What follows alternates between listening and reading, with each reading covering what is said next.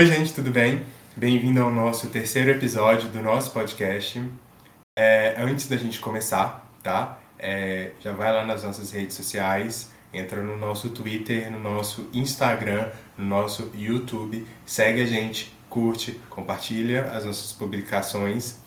É, já compartilha esse podcast se você não gostar dele quando acabar. Você desculpa para as pessoas, mas compartilha, gente.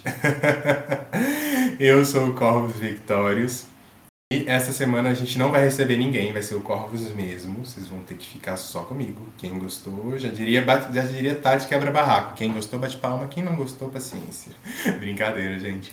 Se você está chegando agora, a Wicca na Bruxaria, é, nós temos no nosso site material e no YouTube também material para galera que está começando. Se você já é velho de guerra, já está aqui há um bom tempo, tem também texto e material e bastante reflexão para é, todos vocês de qualquer nível de prática. Então entra lá no nosso site também, www.tradiçãocaminhosdassombras.com.br.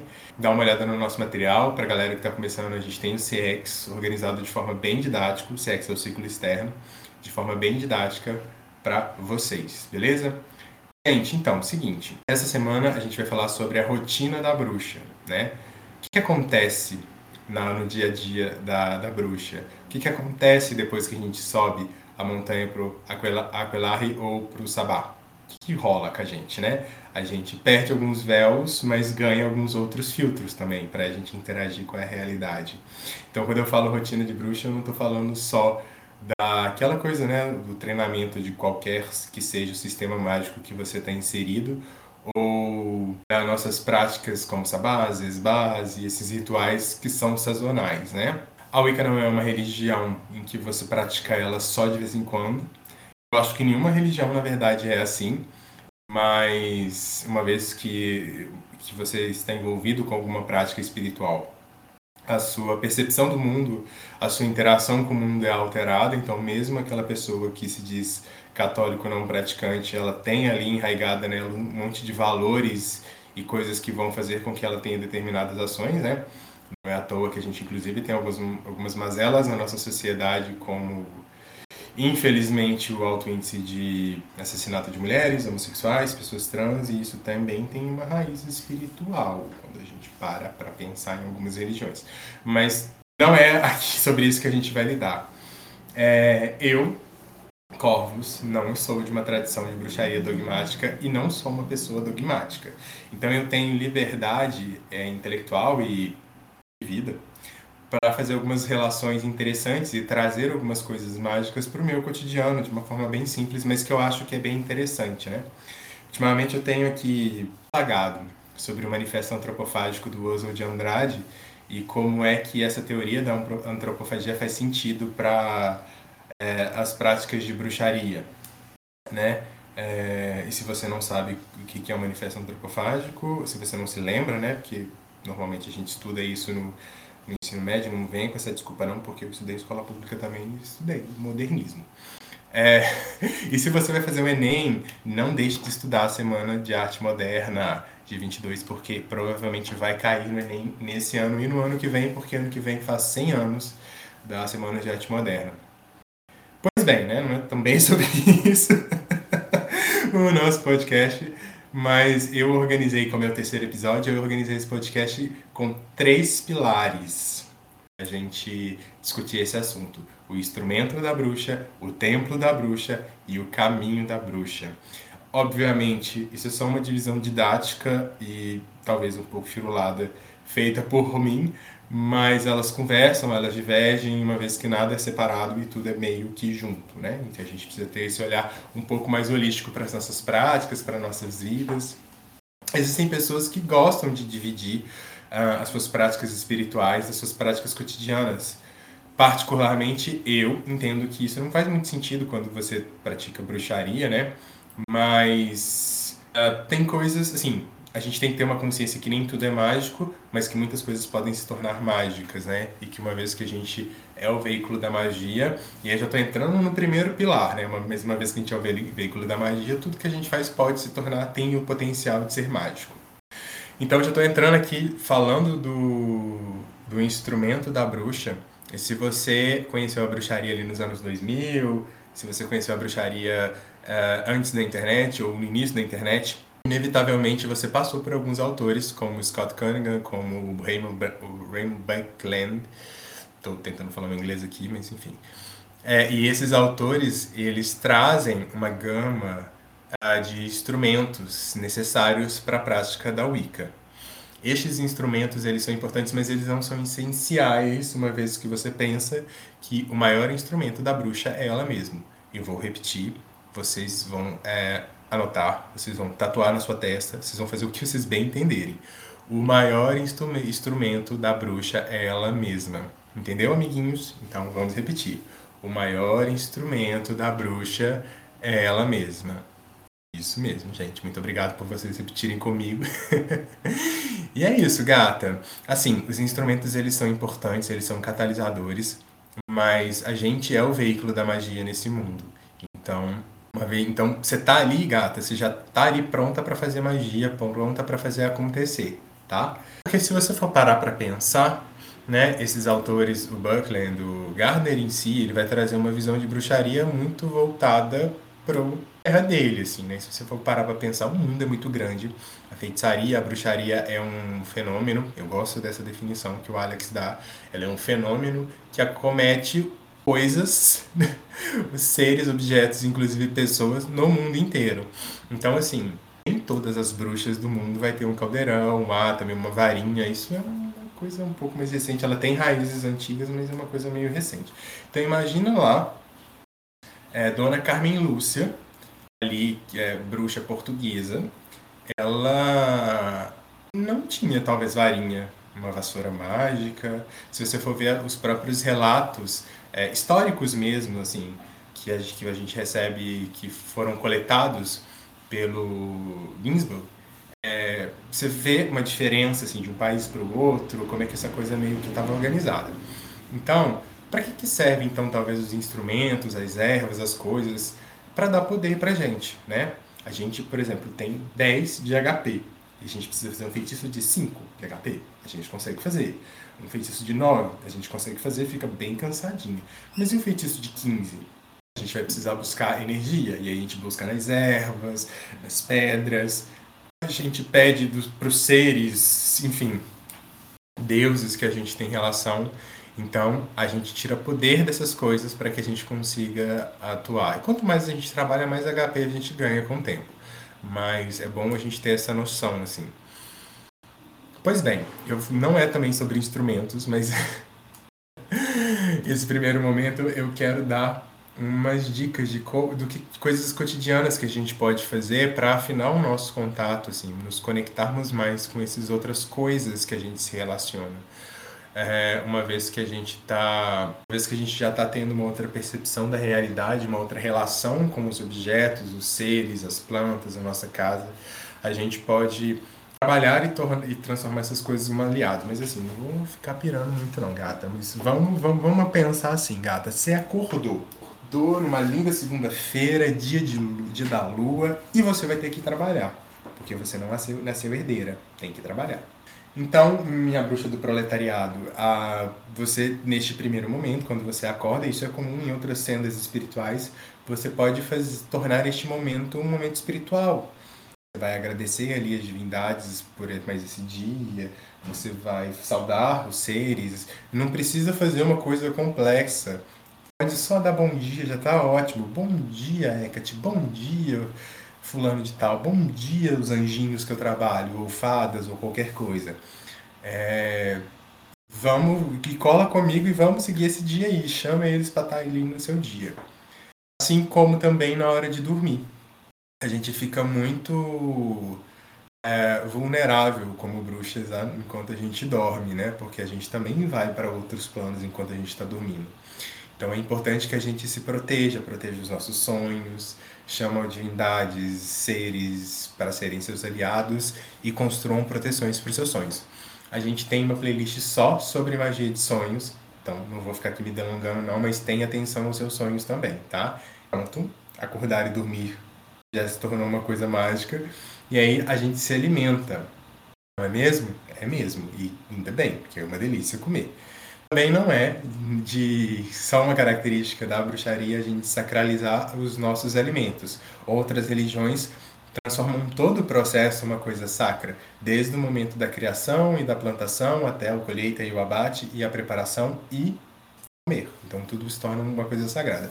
Mas assim, dia a dia, agradecimento a, aos deuses pela sua alimentação, aqueles animais, aquelas plantas que deram a vida ou parte delas para que você se alimentasse, seus frutos, agradecer é, e pedir que aquele alimento traga saúde, que ele não cause nenhum dano ao seu corpo, né? Uma vez que a gente come umas coisas. Tem ali uns veneninhos, mas com bom, boas bruxas a gente consegue purificar e limpar esses, esses alimentos.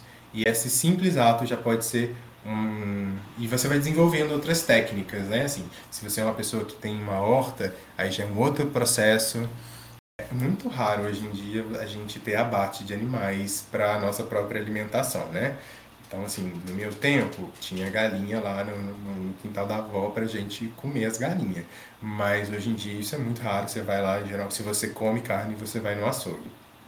Que é um tipo de.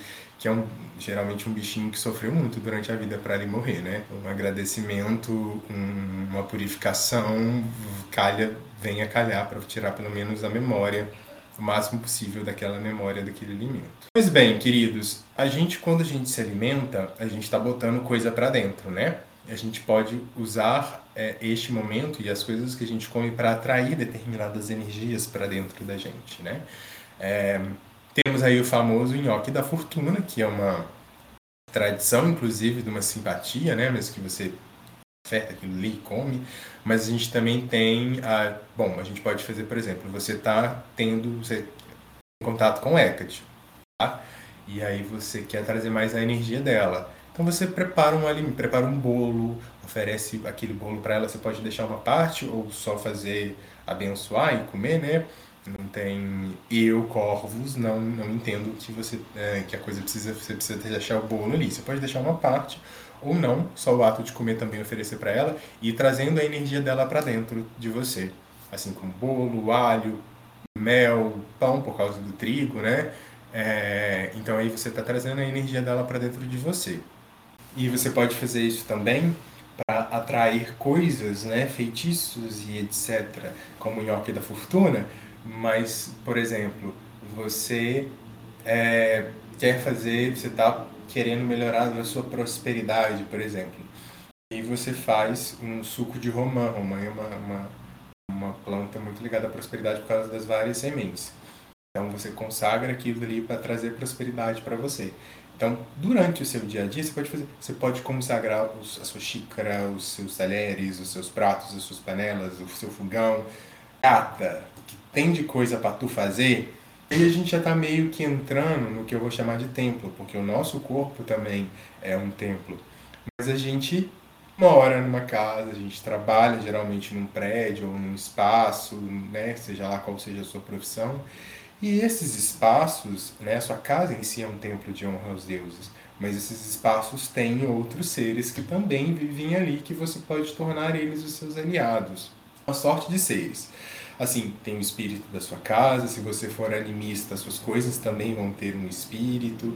Existem fantasmas, né? Provavelmente, se, se você não, não mora numa casa que você mesmo construiu, assim, geralmente as casas têm fantasmas elementais, é, sorte de seres que você pode tornar eles seus aliados. Nós sabemos que nem todo mundo quer ser nosso amigo, então às vezes a gente precisa banir também. Mas você pode trazer eles como seus aliados, sim. Então, ter uma boa relação com o espírito da sua casa, com os fantasmas que lá estão, sejam seus ancestrais ou não, né? Esses ancestrais podem ajudar muito nessa conversa com determinados espíritos que estão ali perdidos. Algumas casas, tem até casas que nem tem fantasma, mas tem poltergeist, você pode pegar aquela energia do poltergeist para alimentar seus ancestrais, você pode deixar ali poltergeist, enfim. A qualquer fim as energias. Nós não estamos totalmente sujeitas às energias. Nós somos capazes de manipular, de torcer essas energias para os nossos benefícios. E nós não trabalhamos só com coisas iluminadinhas, geralmente. Então, esses fantasmas, esses elementais mais sombrios, espíritos das sombras, né, o povo das sombras, eles se tornam grandes aliados das bruxas. É a mesma coisa quando você vai ao trabalho, né? O seu trabalho, ele também tem um espírito local. Existem também, provavelmente, fantasmas e elementais que moram ali. Só uma nota de segurança, tá? Dependendo de onde você trabalha, provavelmente existem outras pessoas que trabalham energética e magicamente naquele local. Então tenham bastante cuidado e respeito, não chega pegando. É, teve um caso de uma de uma pessoa que ela foi atacada e assombrada porque ela ela começou a manipular energias de espaços públicos. Ela achou que ela tinha esse direito, chegou lá e foi mexendo e ela acabou sendo magicamente atacada. Então tenha respeito, vai com cuidado, tá? Você não é a dona de tudo não. Então, mas quando ter uma boa relação com o espírito, com os fantasmas do seu trabalho, eles podem ser grandes aliados seus, tá? Não sei se eu consegui me fazer entender, se eu fiquei mais confuso com essas coisas do trabalho e tal, mas é só uma atenção para quando a gente vai lidar com espaços públicos. A sua casa são seus domínios. Os espaços públicos têm talvez outras pessoas ali atuando e a gente precisa aprender a lidar em comunidade e também saber se proteger, tá, gente? É... A sua profissão ou os seus estudos, no caso, se você for estudante, você pode consagrar isso ou ofertar esses momentos para determinadas divindades.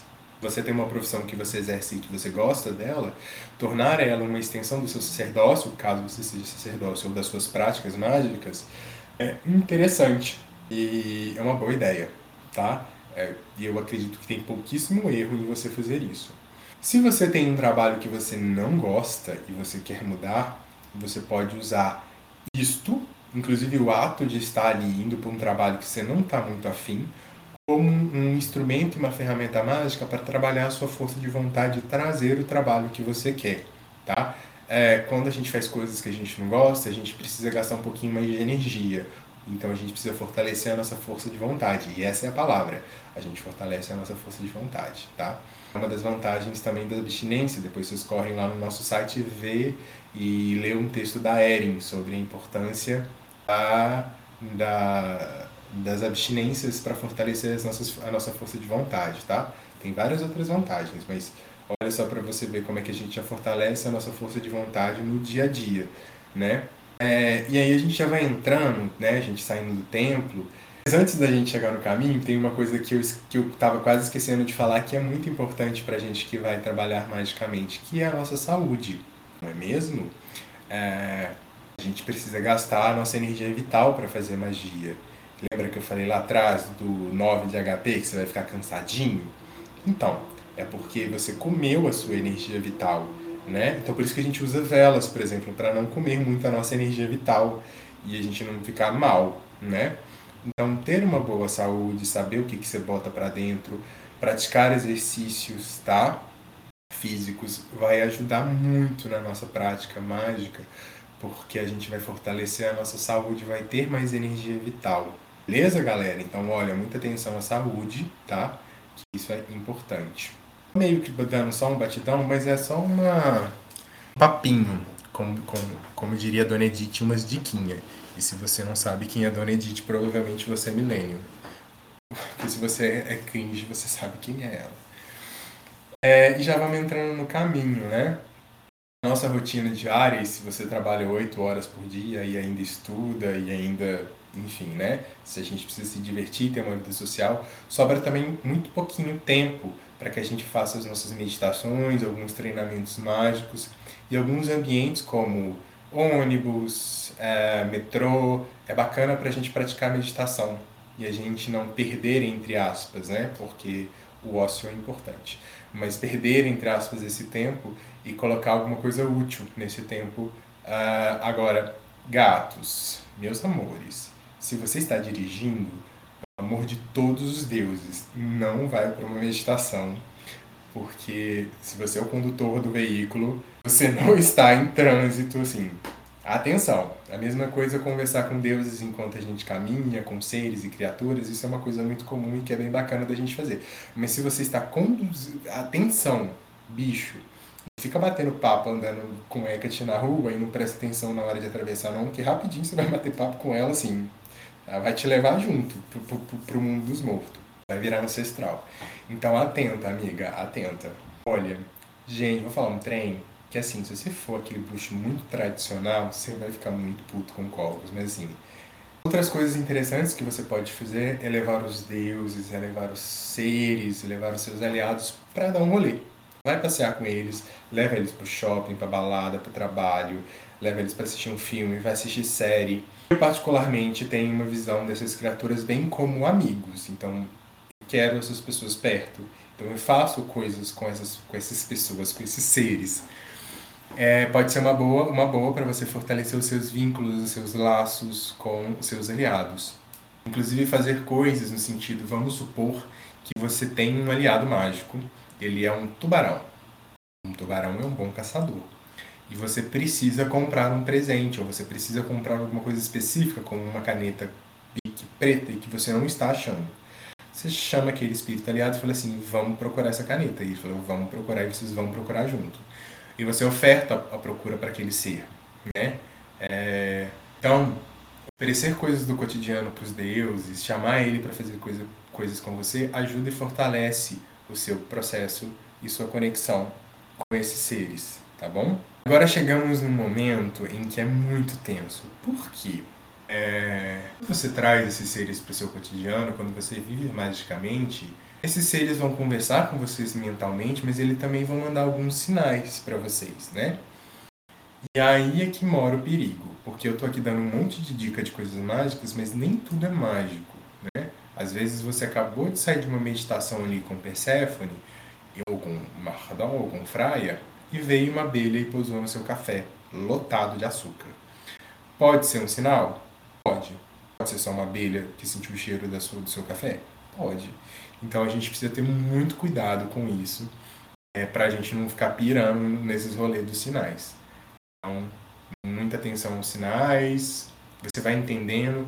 É, tem gente que não aceita sinal de internet, você não aceita tudo bem. Eu acho que com o tempo você vai, é, com tempo, com bom senso, com maturidade, a gente vai afinando essas coisas do, dos sinais. E é sempre bom ter oráculos.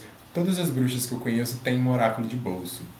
Seja um joguinho pequenininho de tarô, uma runas, umas runas de moedinha, seja um aplicativo. Ai, Corvos, funciona essas coisas de aplicativo. Funciona, gente.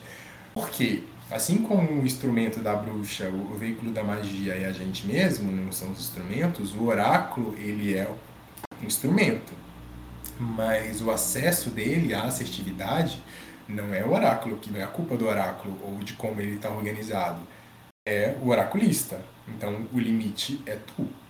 Funciona para você. O que provavelmente não funciona, e eu, né, eu sempre quando alguém me pergunta isso eu falo, é tipo assim, se você tirou uma carta, né, tá, fez lá um tarot online, aquele texto ali, ele é um texto padrão que vai para todo mundo.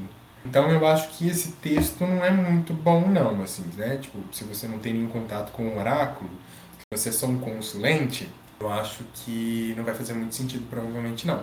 Procurem um oraculista se vocês quiserem um oráculo, tá, gente? Eu, eu vou te falar porque eu já fiz isso, eu já fiz mapa astral é, online, né, sem um astrólogo falando comigo e não fez muito sentido, não. Eu dei uma forçada na época que eu li. Hoje em dia, que eu estudo astrologia, eu vejo que não fez nenhum sentido. Então procurem um oraculista, um astrólogo, um tarólogo quando vocês precisarem disso. E sempre tem um seu de bolso que o aplicativo funciona, o tarot online funciona. Tem um vídeo muito bacana do Agatos, ele vai falar sobre oráculos, inclusive, e ele fala da, do Google Mancia.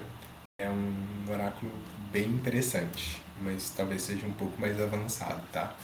É, eu acredito que sejam isso, meus amores. Eu espero que eu tenha dado dicas úteis a vocês eu espero que esse podcast não tenha sido maçante ou chato para vocês. É, comenta, curte, compartilha, mas comenta lá na foto em que divulga esse podcast no nosso Twitter, perdão, no nosso Instagram, sobre o que vocês querem ouvir. A gente não promete cumprir todas as coisas, mas assim, saibam que vocês serão ouvidos, pelo menos, Comenta lá quem que vocês querem no próximo podcast, quais são os assuntos que vocês querem ouvir. E fiquem ligados nas nossas redes sociais, sempre tem novidades. É, atenção, A pandemia não acabou, meninos. Se vacinem, usem máscara, mantenham o distanciamento social se possível, tá? Cuidem dos seus, cuidem de vocês mesmos e que a gente vai passar por isso é, a glória de Nossa Senhora Hecate. se cuidem, meus amores. Um beijo e a gente se vê daqui a 15 dias no nosso próximo podcast. Um beijo. Achei a Way.